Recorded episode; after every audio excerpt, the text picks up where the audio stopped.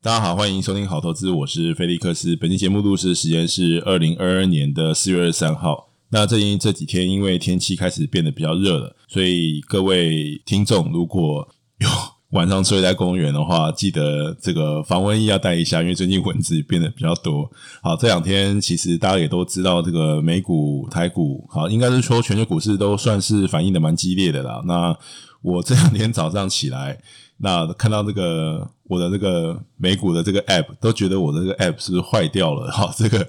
我就感觉这个跌幅有点不太科学。那加上呢，我又是这个网飞的受害者。好，那大家都说这个网飞往地狱飞，不是往天上飞。好，这个 Netflix 因为这个用户的这个手势的下滑，所以造成了一个非常大的剧烈的波动。而且他这一次一口气跌了三十几个 percent 嘛，之前公布财报的时候盘后跌了二十五趴，但实际上在开盘之后是跌了三十七个 percent。那跌的这个幅度其实呃更惊人的是，它是其实从高点是已经跌到了大概三四十 percent 之后，好，然后再以这个最新的这个财报，因为用户人数、订阅人数的下滑，所以在次的呃一天之内就跌了一个这么大的跌幅。那当然有。很多的原因呢、啊，那公司也有强调说，有一部分是因为这个呃，因为停止在俄罗斯的业务，所以造成了这个呃人数的下滑。但是其实你把这个人数加回去，实际上的那个用户成长数也是到了一个呃历史的新低的水准，就是说完全弥补不了这个整体的这个用户呃下滑的这个趋势，而且他们预期下一季也是会呈现一个下滑的趋势。好，那首先在这里究竟是不是一个抄底的好机会，或者是呃，它是一个该停损的价位？那这个当然就是还是要大家自己去判断。但是我觉得比较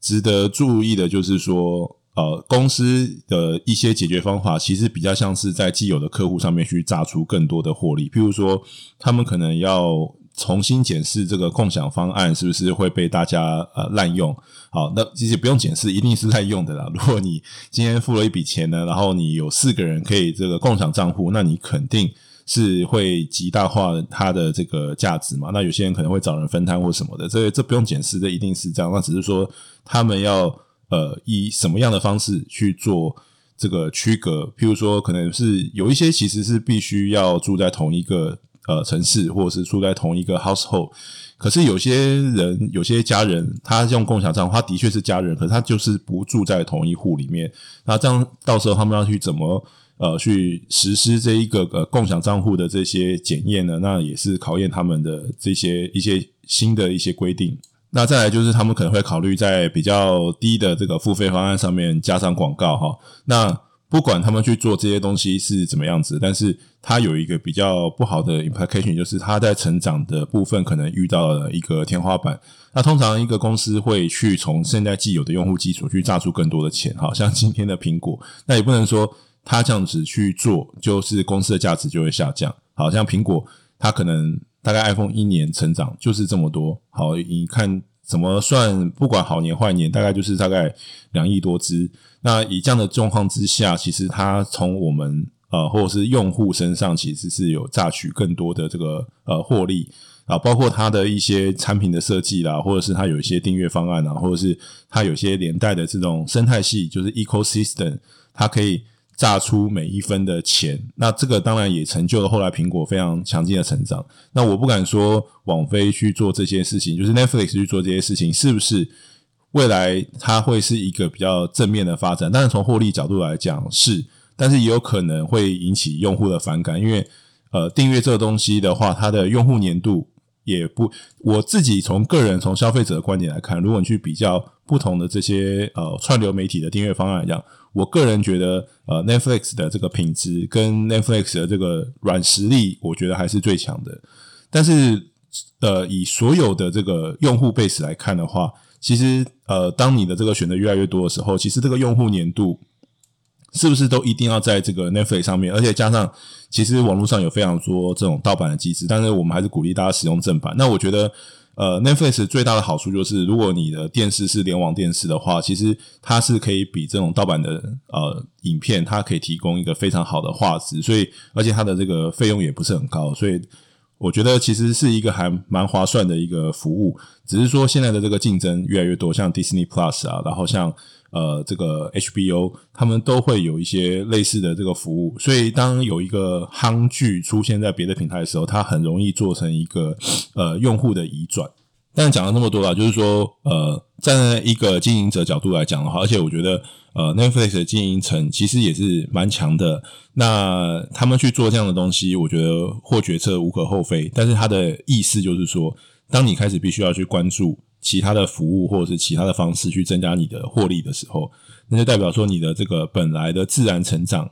一定是受到了一个天花板。当然，你说它是不是就会卡在这里？我也不觉得所有人会再倒退回去看原来的这种呃机上盒或第四台的这个市场。那当然有可能只是因为呃，如果你是以年来看的话，那因为疫情的这个过去这两三年，那造成了一个很大的需求。那这个需求可能是呃，在作为一个公司，它透支了未来两三年的成长。那等到呃，如果你五年、十年来看的话，我觉得这种数位化或者是呃串流媒体的这个趋势，应该还是一个不可挡的趋势。只是那个时候，好，这个霸主还是不是 Netflix 很难说。但是目前看起来的话，是也没看到一个其他的竞争者有一个比较强大的力量去挑战啊、呃、Netflix 的地位。好，但不管怎么说，这个我们常有时候说，这个你必须要做一些停损机制或什么。但是美股的动态真的很激烈啊！如果一天跌三十七趴，对不对？干丁老师，这是要怎么停损在二十趴？对不对？你就是你只，尤其是我们有一些时差的关系，你早上起来，好，早上起来只能接受一切啊，早上起来。你就会觉得说，呃，我觉得呃，Netflix 状况还好，因为你前一天你已经看到盘后跌二十五趴了，所以你对于晚上的这个开盘是有些心理准备。像今天早上起来，我也是觉得甘霖老师，诶，为什么这个我的 App 是坏掉了吗？好，那当然就是我看到的时候，有时候有是有点傻眼，因为我觉得像升息这些东西，不是都已经。在大家的预期之中了嘛？不管升今年要升七码八码，我觉得呃这些五月份的状况起码都是已经在大家的预期之中了，而且也没有像现在现在市场上最极端的版本说五月份一口下升三码的那个方向。那我觉得现在市场公司可能是在两码的位置，但是股市对于利空还有这么大的反应，那其实这是一个比较不好的讯号。通常我们来看的话，就是呃以市场预期的方向来看。这个利多不涨，或者是利空的反应更激烈，那其实他很明白的，呃，股价只会往一个最小阻力的方向去走。所以，我当然知道，就是说隔天起来，或是有时候大家看到这个跌幅，真的有点傻眼哈。回到这种人生呃所谓哲学的三大问题：我是谁？好，然后我在哪儿？然后我在干嘛？好，或者我要去哪儿？这种就是有时候跌到你自己好像也不知道自己该怎么办了。那我觉得简单的讲，就是我觉得联准会算是非常明确他们自己的方向。那只是说，呃，你说问我有没有受伤，或问这种市场上的 KOL，我相信大家多少都有受伤，因为我觉得大部分的人其实还是比较偏向多头的倾向，而且实际上最可怕的就是。你会觉得感受很激烈啊，可能是我的跟我身边的这个同温层感受很激烈，那是因为大家都比较是习惯是科技股或者是过去的一个呃 momentum 一个动能的状态，都其实都集中在成长股啊、价值股啊，或者是像呃之前很红的干妈，现在已经没有人在叫它干妈了嘛，因为呃这个 ARK 的这个跌幅也是相当的惨烈，那其实就可以看得到这个呃它是最。极呃光谱之中就是最极端的那种成长股，那中间的可能就是大型的这种科技股，但是还是具有成长的动能。但现在慢慢的这个呃市场的走向移向光谱的另外一端，就是比较偏向呃之前一直被低估的这个价值股。所以说，在这样子的这个升息的这种态势或者是市场的氛围之下，那科技股的是比较惨烈的。那所以呃，经过昨天的这个跌幅，这个。我没有细算，但我感觉上应该纳斯达又差不多跌到了大概二十，从高点回修正，大概差不多二十 percent 左右。那应该又是回到了那个已经接近要跌对入空头或者是空头的刚开始的阶段。就是如果以大家的定义，好，就是从高点回落二十 percent 来计算。但是可怕的是呢，道琼跟呃 SP 五百，其实都跌幅没有到那么的大，但是大家的呃受伤幅度绝对是远远的呃大于指数，除非你一直是奉行指数型投资。那如果说你是属于动态选股的话，那你的这个呃贝塔值或者是你的波动度绝对远远大于这个道琼或者是 SP 五百的这样子的呃跌幅，所以你可能会感受非常激烈。那我要讲的是什么？就是说，其实这还没有到空头，而且这万一真的说这个循环要结束，要进入空头市场的话，那大家一定要做好一个心理的准备。因为我知道大家的这个结构呢，第一个是比较偏向科技股，如果你是主动选股的人，或者是你也是比较偏向一个死多头的一个思维。因为我觉得大部分这个股市的投资人是这样，但是如果你是当冲的投机的，你可能会稍微更灵活一些。但是过去能够赚到大钱的，都是呃所谓的这个长期者乐观，好，一定是有一个长期的乐观的观点，你可以才能够享受到这个投资的果实。但是世事万物都有这个循环，所以不可避免，就是说，当你到了一个极限之后，那它总是会有一个比较难熬的这个期间，所以大家还是要呃不断的审视自己的这个呃风险承受度，虽然。我从今年以来常常提醒大家，这个风险控管啊，或者是不会因为这个反弹，我就比较呃乐观，或者是我就要看多。但是整体来讲呢，我自己个人也是比较偏向一个长期多头的一个想法。但是不管怎么样，这呃，当这个修正也好，或者是当空头真的来临的时候。我们所谓心里面已经做好建设的时候，实际上遇到打击的时候，你也不是说完全都没有打击。尤其是过去这两三年顺风顺水，在加入这个股市的这些投资朋友们呢，那我觉得在心理上或杠杆上更要呃做好一个最坏的一个打算，因为联准会方向已经很明白了，就是他现在的状况就是他要控制通膨，他不甩你，你你账上亏损怎么样，跟联准会没有什么关系。那如果是以这股市里面有一句谚语啊，就是 “Don't fight the Fed”，就是说你不要跟联总会对干，哈，也不要跟联总会对做。那基本上，呃，能够控制货币方向的人就是老大了。所以，我觉得现在目前的这个方向其实是蛮明确的啦。那所以说，在资产配置也好，或者是在自己的这个呃选择上面，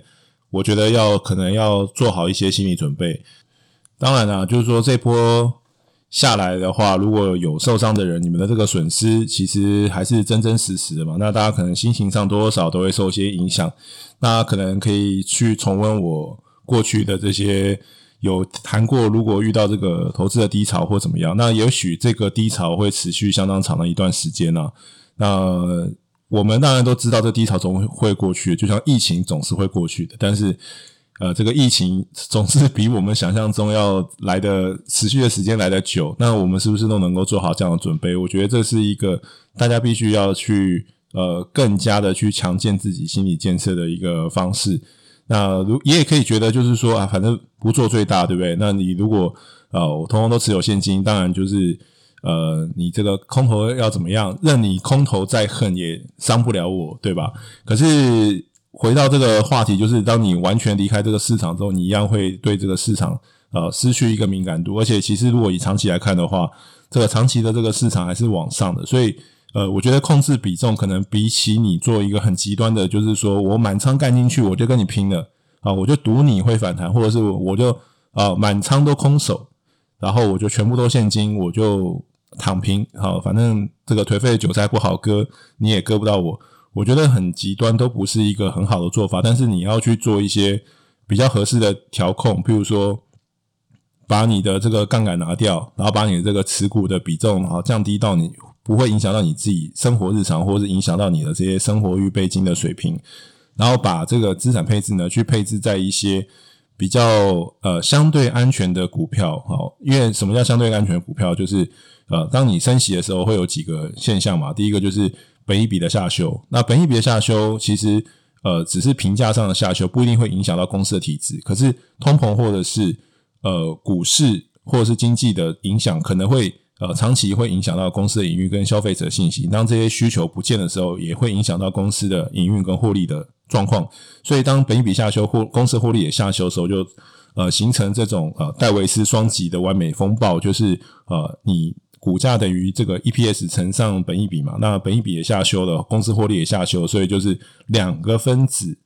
就是两个因子都往下掉的时候，其实对股价下修的力道是更加强大的。而且你当你这个升息升得高的时候呢，你这个高估值的，就是高本益比的，它本身就会有一个比较大的这个压力，但就是相对比较危险。那不是说这些公司它本质就会改变，大家还是要去思考说。这些公司的本质究竟是不是呃依然强劲？好啊，譬如说像神山好了，那神山的这个状况就是它很好，并没有因为呃现在我们短期看到这些状况而造成一些呃它营运上面的一些或竞争优势的一些改变。但是如果从消费性的产品来看的话，的确我们可以看得到非常非常多的产业的消费性的力道都呃减弱了。当然，这个我认为通膨是。一个突发性的状况，那俄乌战争也是一个借口。但其实，在过去两年的一个非常强劲的成长之下，其实有非常多消费性产品其实已经大规模的哦被满足的这个样子的需求。好，不管是五 G 也好，或者是呃一些消费性的这个 PC 啊，其实这个不一定真的是因为这些战争的因素，当然它会是一个催化剂，就是加速它下滑的幅度。但是实际上呢，我认为就算没有这些东西，其实当你的这个需求被满足到一个临界点的时候，它本来就是会呈现一个自然的下滑。何况现在有很多的产业，它比起疫情前的呃状况，即使是下滑的状况，也是好非常多的。所以它还是有一些结构性的改变。那在这样的状况之下的话，我觉得面临到呃产业。景气有一些大变化的，或者是高估值的产业的话，就是大家要比较去小心，呃的，就是做做资产配置，或者是在这个选股上面，就会呃必须要更注意一下你自己手中的这些呃持股的一些状况。好了，讲那么多，其实也就是告诉大家，就是说，如果你今天觉得你睡公园的话，那其实也不只有你睡公园，就大家都是睡公园啊。如果你觉得，呃，你今天是往地狱飞去的话，那其实你就发觉说，其实你路上同行人还很多，因为很多人还在已经在地狱那边等你了，所以你并不孤单啊、最重要是，我刚刚在看，因为我最近呃，我很喜欢那个呃《Breaking Bad》，就是呃《绝命毒师》，那它的衍生剧《绝命律师》，我觉得是更上一层楼，因为我非常喜欢这个呃，它这个整个剧的这个氛围。那最新一季的这个《Better Call Saul》《绝命律师》。啊、呃，应该是也是最终一季，那呃也在 Netflix 上面有了。那我这两天也是看，刚刚看完第二集，我也觉得里面有一句话也是讲的蛮好的，就是当你所谓的你觉得你失去了一切啊，其实你真的离失去一切还早得很。那其实我们人生可以失去的东西还非常的多。那我觉得就是珍惜你现在手上有的东西。那当然就是已经发生的损失或已经那个，那都是一些我们人生的一些呃。不能说教训啊，我觉得说教训也太苛刻了，因为你总是会有很多的教训。我觉得那就是一个过程。那你有赚钱的时候，也有赔钱的时候，那就是尽量以这个平常心去看待。那还有另外一句名言，我觉得呃，在这个“利姑利姑新年财”里面，我觉得也非常棒。那我就是常常这样子勉励我自己。好，越是烂牌，越要用心打。当然，我们手上都是有好牌的时候，好牌打好其实是很正常的。那好牌。被我自己打烂的话，其实是一个很懊恼的事情。但更多时候，其实我们就是拿到不中不不好不坏，或者是拿到一副烂牌。那我觉得拿到烂牌是越要用心打。我常常都是这样子勉励我自己。那也希望能够跟大家分享这样子此刻的心情。那我觉得今天就先录到这边吧。那我希望大家都能够这个呃。如果你现在已经非常好，那我觉得就祝福你更好。如果你觉得因为你的投资绩效被有一些被影响的话，那也祝福大家否极泰来。那最重要就是调试自己的心情，不管怎么样，好，这个你无法操控这些，你无法改变的这个外在客观环境，可是我们还是可以利用这些低潮的时间，或者是呃市场比较纷乱或看不清楚方向的时间去充实自己。那我就跟大家。呃，分享到这边，如果你喜欢我内容，不要忘记五星订阅加分享，那就祝福大家。那接下来五月份会是一个更激烈的月份，不管是联准会，不管是这个呃对岸的封城，或者是呃这个欧洲现在战争的情势的变化，我认为五月份都会迎来一个比较大的变化跟转捩点。那我希望就是大家在这个资产配置上面，好能够。呃，稍微系紧安全带。那接下来就是五月可能会有更多东西好可以呃跟大家分享。那我们今天就到这边吧。好，那我是菲利克斯，那就下一集见，拜拜，Love and Peace。